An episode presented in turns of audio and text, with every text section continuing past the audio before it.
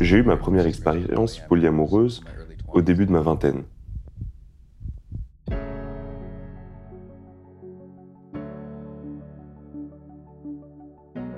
Et être amoureux de quelqu'un, ce n'est qu'un pilier à partir duquel tu construis tous ces autres piliers, tout aussi importants.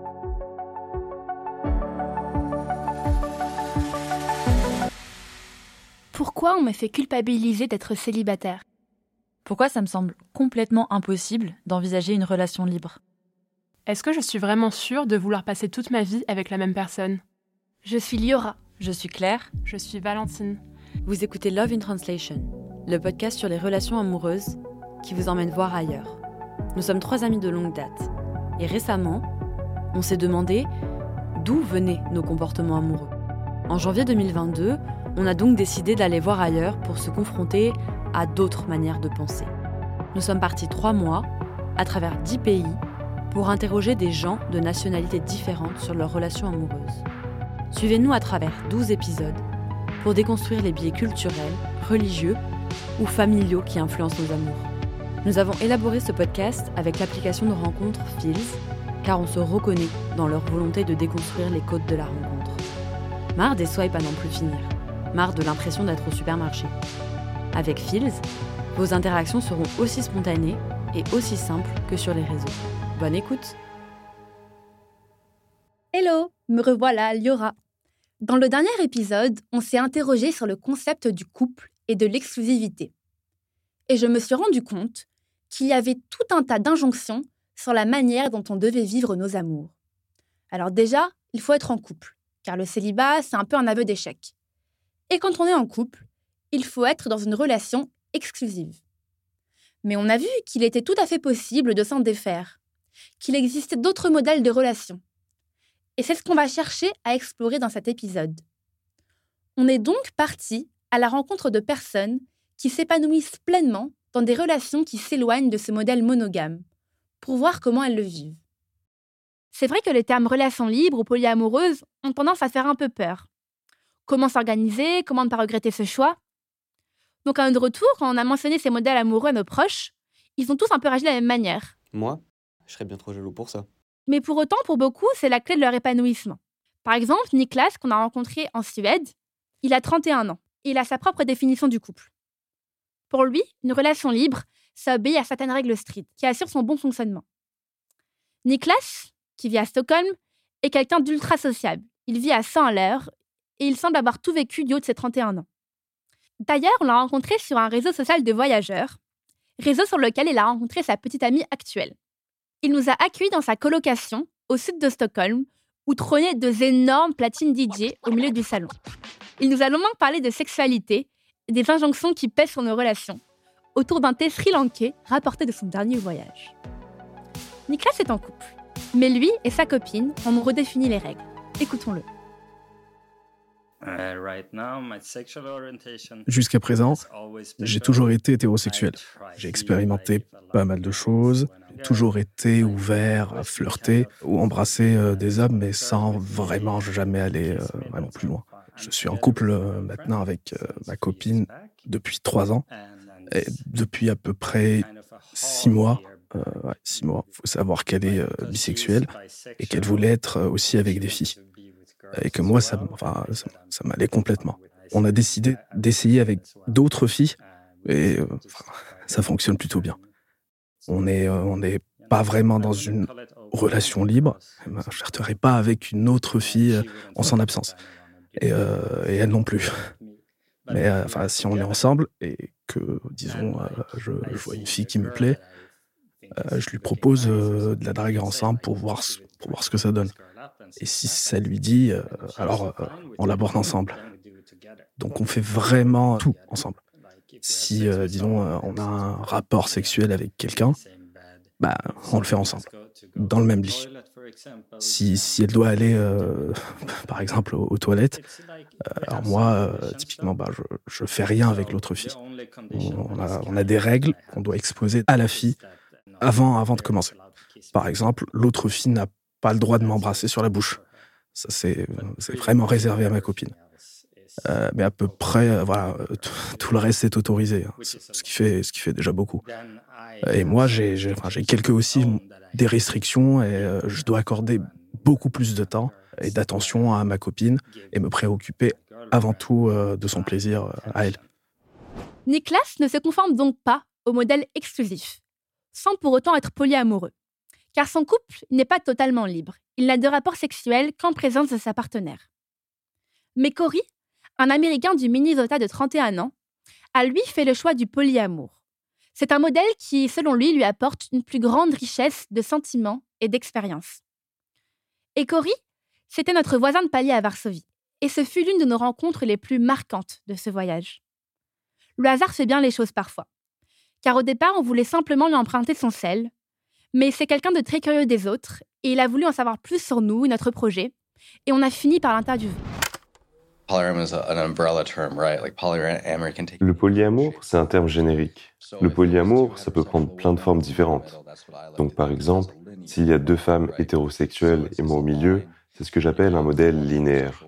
C'est une ligne avec une femme hétéro d'un côté, moi, et une autre femme hétéro de l'autre.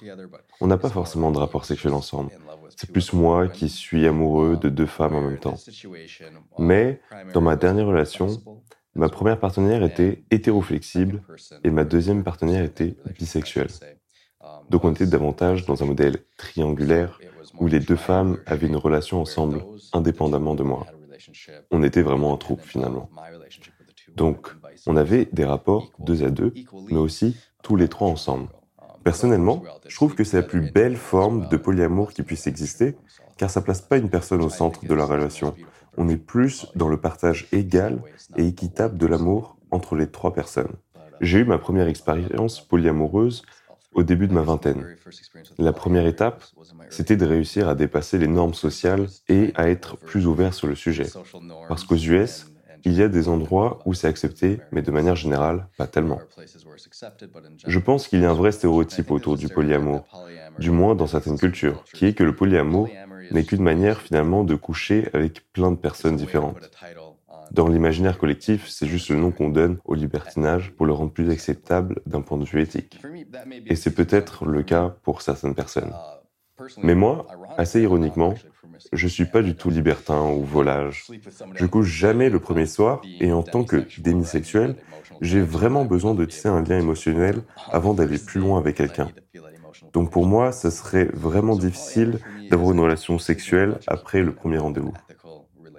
Donc le polyamour pour moi, c'est pas coucher avec plein de personnes de manière plus ouverte et morale même si ça peut aussi prendre cette forme. C'est juste la forme de relation dans laquelle je me sens le plus accompli, quand je suis engagé et en relation avec plusieurs personnes, que je peux ainsi compter et m'appuyer sur plusieurs personnes. Je ne sais pas si c'est ma personnalité ou si j'ai toujours été comme ça, mais je me vois comme quelqu'un de très sensible et je ressens énormément d'émotions différentes. Donc quand je peux partager ces émotions avec deux personnes différentes au lieu d'être dans une relation bidimensionnelle uniquement, je me sens beaucoup mieux. J'aime faire varier les formes et la géométrie de mes relations, les sculpter et les modeler, un peu comme un sculpteur. Je pense que l'amour ne rentre pas dans une boîte. Dans les relations exclusives ou monogames, on considère un peu que l'amour doit rentrer dans une seule boîte qui aurait une capacité limitée, comme si on ne pouvait pas aimer plusieurs personnes avec autant d'intensité. Et si tu es avec quelqu'un d'autre, alors c'est forcément ta maîtresse et tu trompes l'autre et c'est juste du désir. Alors que pour moi, une fois que cette première boîte est remplie, elle peut s'étendre à l'infini et plus tu aimes, plus la boîte s'étend. C'est un peu ma théorie. Cory nous montre que le polyamour peut se vivre sous différentes formes, dans des relations linéaires ou triangulaires par exemple. Et pour lui, le polyamour, c'est pas un simple prétexte à l'orgie sexuelle car elle se définit comme un démisexuel, c'est-à-dire qu'il ne peut être attiré sexuellement par quelqu'un uniquement s'il a formé un lien émotionnel avec la personne au préalable. Donc le polyamour décrit ainsi, c'est quelque chose de très beau, car il s'accorde avec un respect complet de l'autre. Mais quand on parle de polyamour, on ne peut faire abstraction de la polygamie, encore très présente dans pas mal de pays. Pour rappel, la polygamie, c'est un régime matrimonial au sein duquel un même individu a plusieurs conjoints. Claire, qui vous présentera le prochain épisode, s'est rendue au Sénégal où elle a rencontré Rokaya, une Sénégalaise de 55 ans, qui nous rappelle que dans son pays, la polygamie n'est réservée qu'aux hommes. Et c'est donc, selon elle, un instrument supplémentaire de la domination patriarcale. Au Sénégal, on signe la polygamie au moment du mariage. Ça veut dire qu'on épouse son mari en sachant qu'à tout moment, il a le droit d'épouser une seconde femme. Mais ça n'empêche pas certains hommes qui n'ont pas signé la polygamie de quand même épouser une seconde femme en cachette. Et puis là, tu sais, bon, la plupart des hommes signent la, polygamie parce que là, ils se disent que oui, quand je vais signer la monogamie, bon, là, bon, elle va pas faire d'efforts. Bon, là, elle va croire, donc elle est toute seule dans sa maison. Bon, il n'y a pas d'efforts à fournir. Mais là, bon, une fois qu'on te signe la polygamie, bon, là, tu peux dire, là, tu vas te dire que, ah, attention, il faut que je fasse des efforts. Parce que là, du jour au lendemain, on peut m'amener une, une co-épouse. Et là, vraiment, tout le monde sait que vivre avec une, une co-épouse, c'est pas facile. Moi, personnellement, je ne l'aurais pas accepté. Moi, chaque fois, je dis à mon mari, vraiment, si tu as envie de prendre une autre femme, dis-le-moi à temps, on se sépare. Moi, je préfère vraiment te laisser. Moi, je n'ai pas vu dans le stress. Hein. C'est tellement stressant. Vraiment, c'est ça, c'est ça qui fait que les femmes ont, vraiment peur donc, de bon, d'être vraiment dans le régime polygame. Bon, voir un couple bon, qui te dit que mon mari m'a signé la, la monogamie, il n'y a pas beaucoup, hein, il n'y a pas beaucoup. Il n'y a pas beaucoup, oui. Il n'y a pas beaucoup. Et même, et même des fois, il te signe la monogamie, Là, tu entends toujours dire oui, il fait la courassie, ou bien bon, il s'est marié, bon, là, il ne veut pas que je le sache. Bon, c'est ça qu'on appelle takusouf chez nous. Takusouf, là, je vais te parler un peu wolof. Takusouf, bon, c'est bon, un mariage qu'on fait en cachette. Là, vraiment, c'est fréquent chez nous. C'est quelqu'un qui est déjà marié sous le régime de la monogamie, mais là, qui s'est remarié encore en cachette. Parce que là, une fois que ce mariage-là est issu, donc la femme peut aller devant les cours et tribunaux. Et là, après, tu vois, c'est des dégâts. Donc, être marié sous le régime de la polygamie, bon, des fois, on peut tomber sur un, sur un mari bon, qui a vraiment les moyens, donc bon, qui vous met dans des maisons séparées. Donc là, c'est encore acceptable. Donc, et même si les deux femmes n'habitent pas ensemble, donc le mari est obligé donc d'être deux jours euh, bon, deux jours avec euh, l'une, deux jours avec l'autre. Donc c'est comme ça que ça se passe. Bon, ça fait deux jours, deux jours. Mais il y a des, euh, y a des maris bon, qui sont vraiment diminués, bon, qui mettent toutes les femmes dans une même maison avec beaucoup d'enfants. Et là, bon, c'est des histoires à n'en pas finir. Vraiment, c'est la guerre. C'est la guerre totale dans la maison. Il n'y a pas de paix, il n'y a rien. En définitive, j'en retiens plusieurs choses. L'exclusivité dans le couple n'est pas une nécessité et on peut vivre son amour autrement. À chacun sa formule tant qu'elle n'est ni subie ni imposée à l'autre. Et moi, ça m'a fait réfléchir. Je n'avais jamais rien envisagé d'autre que l'exclusivité, sans interroger d'où cela venait. À présent, je sais que c'est loin d'être la seule voie de l'épanouissement. Et si à l'avenir je décide de m'y conformer, j'en ferai le choix en pleine conscience.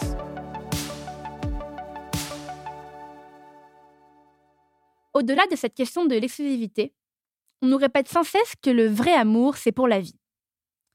Quand on regarde un peu les œuvres culturelles qui nous bercent et le primat du mariage, on ne peut pas vraiment y échapper. Et évidemment, quand je regarde par exemple mes grands-parents et leurs 65 ans de mariage, je me dis que l'amour peut durer toute une vie, même s'il évolue.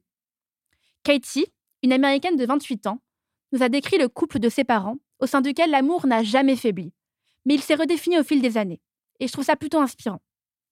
Parce qu'au fond, qui n'a jamais fantasmé à l'idée de vieillir aux côtés de son grand amour, comme Ellie et Carl dans Lao. My parents are still married and they have had a lot of challenges. Mes parents sont toujours mariés et ils ont été confrontés à pas mal de défis.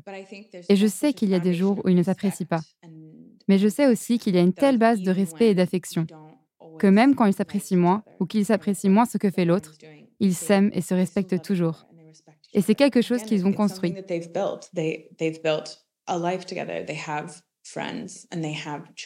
Ils ont construit une vie ensemble. Ils ont des amis, des enfants et des traditions familiales qu'ils adorent. Et être amoureux de quelqu'un, ce n'est qu'un pilier à partir duquel tu construis tous ces autres piliers tout aussi importants. Parfois, ce pilier central est si abîmé et pourri que tout le reste s'effondre, mais tant qu'il tient bon, toutes ces choses autour résistent aussi. Et j'y crois vraiment. J'aime croire que pour le reste de ma vie, je serai profondément amoureuse et j'aurai du désir pour mon partenaire.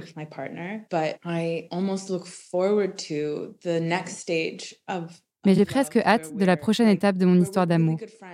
Quand on est meilleur ami et qu'il y a une intimité que seul le temps et la durée peuvent te donner. Et quand la magie de la rencontre et des débuts de l'amour s'en va et laisse place à une magie différente, quand l'autre est vraiment une partie fondamentale de ta vie. Oui, Ça, j'y crois vraiment.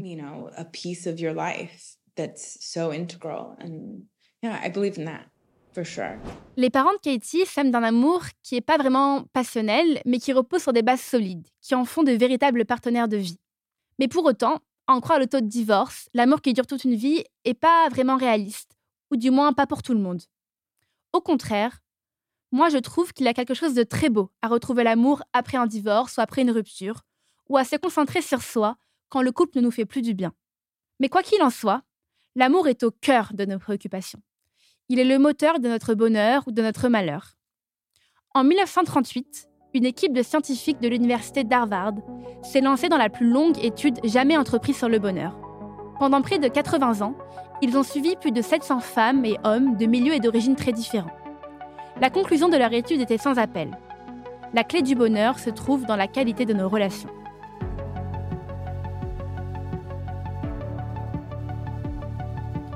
Donc, il est essentiel de trouver un cadre adapté afin de tirer le meilleur de nos relations. Amour toujours ou amour à trois, à vous de trouver ce qui vous convient. Mais ce n'est pas tout. Puisque l'amour est si important, il nous faut choisir nos partenaires avec grande attention. Dans le prochain épisode, nous nous poserons de nouvelles questions. Comment choisissons-nous nos partenaires et quelles dynamiques interviennent dans ces choix On remercie infiniment Phils d'avoir rendu ce podcast possible. C'est un vrai plaisir de travailler avec une application de rencontre qui se soucie réellement du bien-être de ses utilisateurs et de l'inclusivité. On se retrouve sur l'app